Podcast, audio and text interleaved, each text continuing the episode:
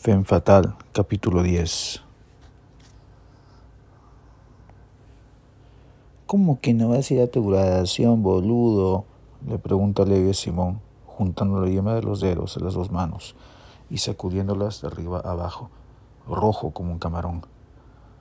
No tiene importancia, es solo una ceremonia sin significado que me va a quitar el tiempo y dinero para un título de artes liberales que no me va a servir mucho en la vida. Qué terco que eres, ¿ah? Voy a tomar una siesta, tengo mucho sueño. Dice Simón bocezando y tapándose la boca con la mano derecha. Además, todavía hay que pensar en acabar la escuela. Falta una semana. Ah, te vas. ¿O no quieres tocar el tema?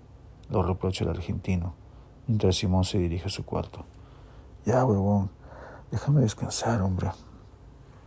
Recién está oscureciendo, pero Simón está muy cansado. Entra a su cuarto y queda rendido en su cama, sin quitarse los zapatos. Antes de entregarse a Morfeo, con los ojos cerrados boca abajo, es lentamente hipnotizado por alucinaciones hipnagógicas, como es de costumbre, caritas de cartones animados o de monstruitos, algunos graciosos e inocentes, otros deformes y amenazadores. Ya en sueño profundo empieza a soñar con, con una chica, bien parecida a Amy, abandonado en los placeres y alegrías del amor. Se despierta después de buen rato, con el corazón palpitando mil, como si el órgano se quisiera escapar del tórax e irse corriendo a la calle. Se queda pensando de cómo era posible que los recuerdos de esa muchacha estuvieran aún escondidos en su subconsciente después de tantos años. Cuatro ya desde la primera y única vez que salieron y se conocieron íntimamente. Tenía tiempo que no pensaba en ella, esa chica del college con la que salió después de ese viaje a Creston. Simón empieza a recordar. Amy lo invita a su casa después de haber comido pizza, tomado vino y haber ido a ver una película aburrida al cine, donde ella tomó el primer paso en aferrar las manos ayudas de Simón con las suyas suaves y cándidas. Su apartamento pequeño, bajo la perpetua sombra de un árbol, situado en el segundo piso de un edificio cerca al centro de Denver, le parece cálido y acogedor en esa fría noche de primavera. Simón se sienta en un sillón con una taza de manzanilla caliente, pensando en ella, añorándola ya, una vez que ella se retira a su cuarto, sin saber por qué. Está loco por ella, obsesionado con ganas, ganas de estar junto a ella cada instante. Estará poniéndose algo más cómodo, piensa él. Ella, sin embargo, está echada en su cama, acostada de lado, viendo un video en su laptop, ya lista desde hace rato, pero aún en jeans y con una camisa blanca de mangas largas, con rayas azules. Con esa vestimenta con toque masculino que a Simón le atraen las mujeres. Se acuesta junto a ella, haciéndose el que toma atención en el video, pero más bien se ocupa admirando sus cabellos castaños, acaracolados, sus vellos delgaditos, casi translúcidos sobre la nuca de ella, sus delicados brazos, manos y dedos que él quiere apretar y acariciar al mismo tiempo.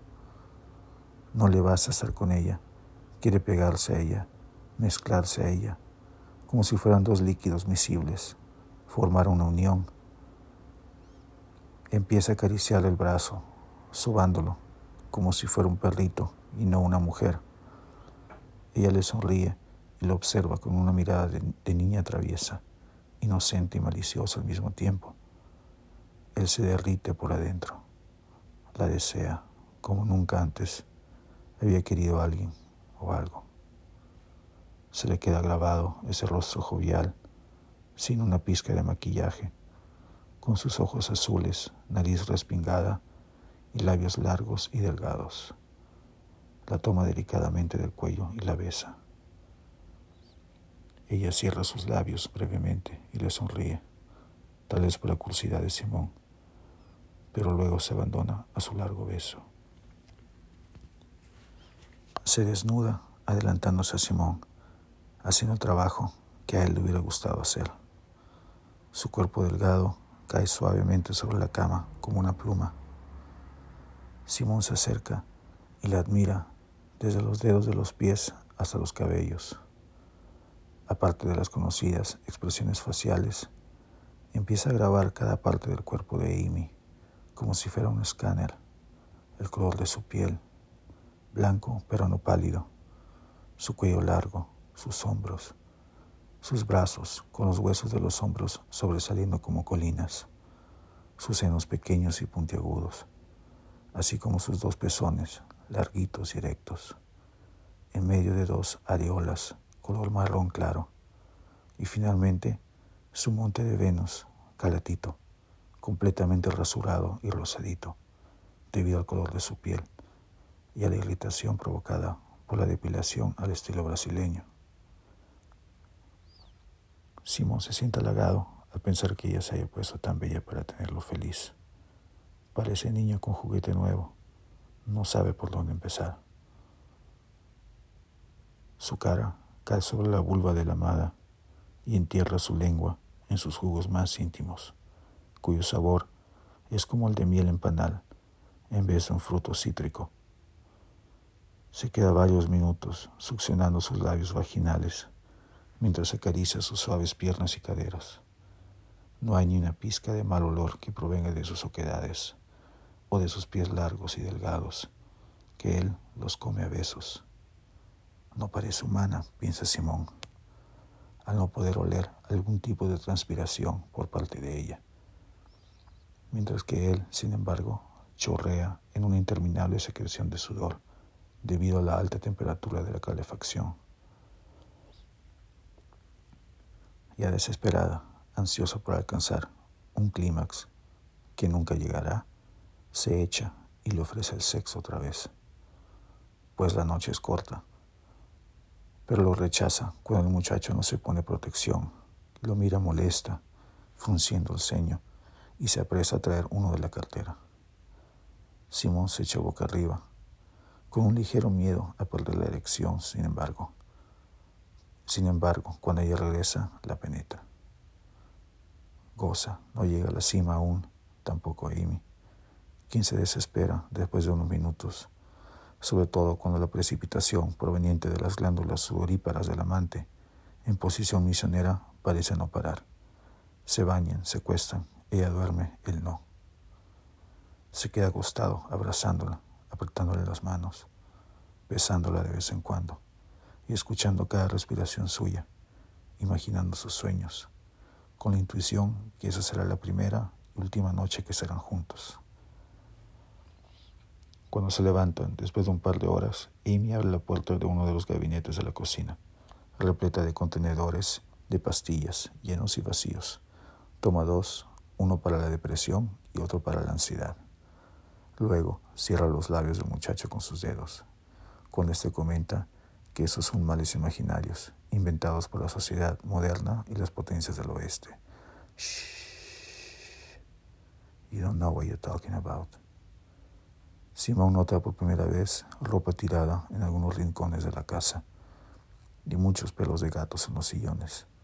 En la cocina, el lavabo está vomitando platos, vasos, tazas, cubiertos sucios, amontonados, en una torre como la de Pisa, ligeramente inclinada a la derecha.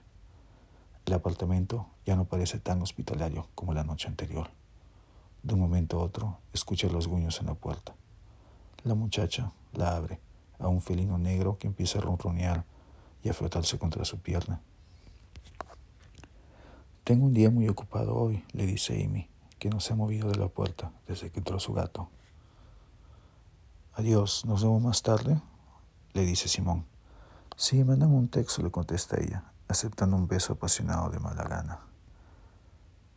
Mejor te llamo, sigue Simón, sin dar un paso hacia afuera, buscando sus labios otra vez. Ya no, por favor, ni siquiera me he lavado los dientes, le dice Amy. No importa, igual sabes a flores, le dice Simón. Va ahí, le dice ella, empujándolo ligeramente hacia afuera, sonriéndole por última vez. Es muy temprano. Los cantos de los pájaros todavía son pocos y tímidos, ya que las mañanas de primavera aún pueden llegar a bajo cero a fines de abril. Mientras baja las escaleras, Simón nota bicicletas casi en cada balcón de cada apartamento y abajo en el primer piso, como si por unos minutos estuviera en un edificio en Holanda. Las paredes se, le hacen más feas que la noche anterior, ya que están envueltas por pintura de color marrón claro, recordándole por algún motivo un campo de concentración de la Segunda Guerra Mundial.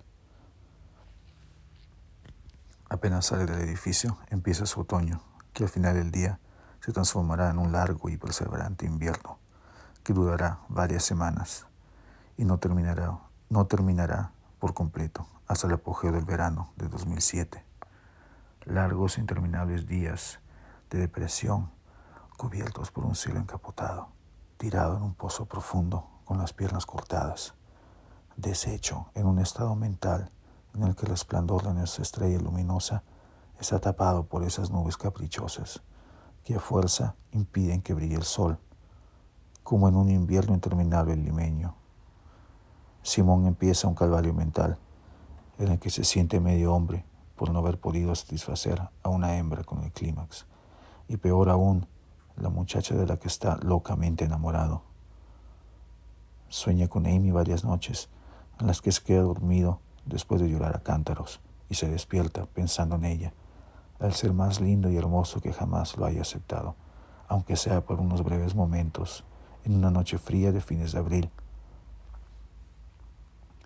Despierta y se acuesta, abrazando su almohada, imaginándola entre sus brazos, ni los miles de bellos textos, poesías o flores que le envía el trabajo de ella en una librería la inmutan de parecer pues los bellos detalles que él piensa que conmoverán el corazón a la amada son señales para ella de un acosador serio y peligroso. Simón pasa por altos y bajos, más bajos que altos, hasta que se hace más fuerte como persona gracias a consejos de amigos, conocidos y buenos libros. Concédeme serenidad, serenidad para aceptar todo aquello que no puedo cambiar y fuerza para cambiar lo que soy capaz de cambiar, le dice un muchacho, apodado el Tumi, a Simón, en el paradero, donde los deja la línea 16 en el centro, un día de inicios de julio de ese mismo año, un día de esos en que Simón deja atrás su coche en la casa y decide viajar en bus y callejear, como alma en pena, buscándole un sentido a su vida, buscando fantasmas del pasado, personas y amistades que ya había perdido añorando todos los ayeres, viviendo en el pasado y pensando en el futuro, como lo ha hecho gran parte de su vida, pero ahora más ya que se le había agudizado una ansiedad y depresión que siempre estuvieron durmiendo en su conciencia, cargándose de energía en sus entrañas como parásitos. Lo que no nos mata nos hace más fuerte, comenta Simón, una vez que escucha las palabras sabias del muchacho. No, compadre, lo que te estoy diciendo es que lo olvides. Acepta que no te quiere. Acaba de conocer al Tumi una media hora antes. Simón estaba sentado en la fila de atrás como lo hacía en los viejos tiempos, a mediados de los años 90, en un paradero en Lakewood, en la Colfax y Sims. Sube bastante gente, alrededor de las cinco y media de la tarde, en pleno rush hour de un viernes, cuando muchos salen del trabajo. Simón nota los mismos rostros que veía años atrás, cuando se subía a los buses a diario. Esas caras de personas cansadas por uno, dos o hasta tres trabajos, que a veces no les basta ni para pagar sus cuentas, ya sea por el pago modesto o por las malas decisiones financieras que toman o han tomado a lo largo de su vida. Hartas de la rutina, con el cerebro en modo automático, como si fuera el motor de un auto. Agotados, por las demandas de la sociedad en busca del sueño americano, cada vez más difícil de encontrar en una economía con varios trabajos en el sector del servicio, sí, pero mal retribuidos. Entre esa multitud de personas vestidas con uniforme de trabajo y algunas mal vestidas, con pantalones de buzo de varios colores, con pantuflas con medias, e incluso una muchacha ya adulta con pijama de la Liga de la Justicia Simón se percata de la presencia de un muchacho alto y musculoso que camina hacia la parte trasera del autobús. Tiene rasgos mestizos, más indígenas que mediterráneos. Lleva un BBD negro, unos pantalones de mezclilla, botas Timberland, vestido como obrero. Aparte de sus rasgos, con los ojos achinados, el pelo corto y trenchudo y los pómulos realzados, que se le hacen familiares a Simón, este nota un tatuaje de un tumi a blanco y negro encima de su enorme bíceps derecho. Simón se le queda mirando, mientras el sujeto saluda muy jovialmente a un afroamericano, más grande que él todavía, de cabellos muy crespos y orbita de chivo, de vellos ensortijados. Chocan las palmas, fuertemente, como un choque de titanes, según la imaginación del peruano, intrigado por la imagen de ese puñal ceremonial usado por los antiguos moches y chimús del norte del Perú. Debe ser peruano, piensa Simón. Se queda admirado al ver cómo habla el inglés, ver cómo se acopla con personas de otras razas, las jergas que usa, la autoestima que tiene y que a él le hace mucha falta. Es como otra versión suya, pero mejorada según él, alto, musculoso y extrovertido. Nunca elegirán un presidente marrón, hermano. Las fuerzas que controlan esta nación y este mundo no lo permitirán. Acuérdate, hermano, le dice el muchacho afroamericano, mientras se para, se echa la mochila a la espalda y se despide. ¿Ya te vas, hermano? le dice el muchacho con tatuaje, levantándose también y dándole la mano otra vez. A más tarde, Tumi. Mucha gente baja en la intersección de la Colfax y la Wadsworth, a unas pocas cuadras donde Simón y sus compadres destrozaron su carro en una noche de juerga casi diez años atrás. Muy poca gente entra. El muchacho del tatuaje nota la mirada. Mejor dicho, intuye la curiosidad de Simón, pero se queda serio mirando las calles afuera, derritiéndose bajo el intenso calor seco de julio, esos talleres y locales de la Colfa Oeste, por los que manejaba con sus compinches años atrás, derrumbándose poco a poco, cada vez más decaídos algunos inmuebles ya demolidos para hacer espacio a tiendas gigantes. A Simón le sigue picando la curiosidad, al menos le despeja la mente de otros pensamientos pesimistas. ¿Será o no será? Sigue pensando. No se aguanta, se para, se le acerca para preguntarle si es su compatriota, si es cholifacio como él, si tiene de inga como él. Claro que no de ese modo, pues. ¿Are you from Peru? le pregunta y no tan tímidamente, porque después de los agobios mentales por los que ha estado pasando, ya ha perdido varios miedos, y entre ellos el miedo a ser ridiculizado. El muchacho tiene una fila delgada de bigotitos, que parece más una ligera mancha de leche chocolatada que un mostacho. Lo mira por unos segundos, con esos ojitos achinados, característicos suyos, mientras Simón se sienta en los asientos detrás de él. Sí, pata, le contesta sonriéndole, ya no investigándolo seriamente con la mirada. Tú también, ¿no? Continúa, hablando un español perfecto, como su inglés, sin ningún tipo de acento peruano, sin embargo. Así es, me llamo Simón. Me dicen al tú, mi compadre. Yo nací en Huancayo, pero mi familia es de Tarma. Yo soy de Lima, de San Juan de Miraflores. No conozco ahí. Mi mamá vino a Estados Unidos cuando éramos niños Nomás pasamos por Lima para tomar el avión. Nos escapamos del terrorismo. Ahí estaba peor que Lima, me imagino. Oye, ¿y ya comiste en Los Cabos? Le pregunta Simón. A veces voy y me como un lomito saltado o un guiso. ¿Y tú? Le pregunta el Tumi. Sí, claro, me voy al buffet de vez en cuando. Me gusta cómo hacen el chupe de camarones. Claro que le hace falta un pescado frito, como lo hacía mi abuela, pues le contesta Simón. ¿En qué trabajas? le pregunta el Tumi. Soy diseñador gráfico para una revista en español, El Millennium de Colorado, le dice Simón al Tumi, mientras este frunce los labios como admirado. ¿Y tú? ¿Trabajas acá en el West Side? Sí, trabajo en una compañía instalando pisos. Estamos instalando pisos para todo un edificio. Le contesta el Tumi. Interesante, nunca fui bueno para esas cosas de la casa, o sea, como se dice cosas de mantenimiento, de handyman. Cada quien con lo suyo. Tengo suerte de tener un trabajo que me paga más o menos. Me dieron chance, sabiendo que tenía una felony o felonía o ¿cómo se dice? Le pregunta el Tumi. Sí, te entiendo, le contesta Simón. Me dedico a instalar pisos. Trabajo lo más que puedo para estar ocupado y estar lejos del alcohol y las drogas. Tengo una enfermedad como mi padre. Soy alcohólico, le dice el Tumi. Mi papá y mis abuelos también. Últimamente también yo he estado tomando mucho. Me ha ayudado bastante a olvidarme de mis problemas, dice Simón, quedándose pensativo, acordándose de la noche del fin de semana pasado, cuando Levi y otro muchacho tuvieron que llevárselo cargado del antro al carro, ya que sus rodillas se vencían y ya no podía caminar sin ayuda.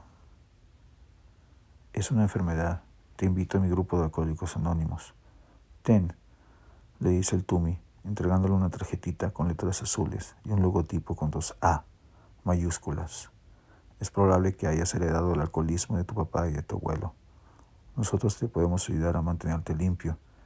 Continúa dándole un sermón mientras el autobús cruza el puente que une el lado oeste de la ciudad con el centro, con la vista de los rascacielos adelante. Yo nomás he estado tomando para olvidarme, olvidarme de una hembrita, le contesta Simón. ¿Te gustó? le pregunta el Tumi. Sí, bastante. Güerita, me imagino, dice el Tumi. Sí, contesta Simón. Los dos se quedan pensando varios minutos, mientras el bus acaba de recorrer las calles del centro para llegar a su paradero final. Ay, ay, ay, homie. Yo ya pasé por eso. Si te contara todas las mujeres que he tenido. Pero ellas me buscaban a mí, le dice el Tumi con una leve sonrisa. Ahora no tengo tiempo para ellas. Tengo que enfocarme en el trabajo. Algún día quiero tener mi propia compañía, como me aconseja mi jefe, que dice que no me quiere ver ahí ya, que ya es hora que me vaya a trabajar por mi cuenta. No quiero regresar al centro de rehabilitación y mucho menos al bote. No te olvides de ir a Alcohólicos Anónimos. Y estoy ahí todos los lunes, continúa el muchacho, mirando afuera advirtiendo la disminución de la velocidad del bus, acercándose al paradero final, junto al nuevo edificio blanco y semicircular del Denver Post, uno de los dos grandes periódicos de Colorado, en un lugar donde antes no había nada más que un estacionamiento grande. Esta paja tu tatuaje, me gustaría tener algo parecido, tal vez algo con Machu Picchu, no sé, dice Simón. ¿O una llama como este? le pregunta el Tumi, levantando el jean negro de su pierna izquierda hasta la rodilla, enseñando el dibujo con la faz de una llama disforzada, guiñando un ojo. Bacán, brother, le comenta Simón. Una vez que se despiden, Simón sabe que no va a ir a la Junta de Alcohólicos Anónimos. No se siente un adicto, pues aún confía en el dicho que la mente puede más que el cuerpo, pese a que la mente se le haya puesto media rebelde y caprichosa en los últimos dos meses tiempo en el que ha vivido ahogándose en un mar de depresión, tratando de mantenerse a flote. Lo que no te mata te hace fuerte, sin embargo, como se le ocurrió decir antes que se despidiera del Tumi, aunque dicho comentario no tuviera nada que ver con lo que estaban hablando.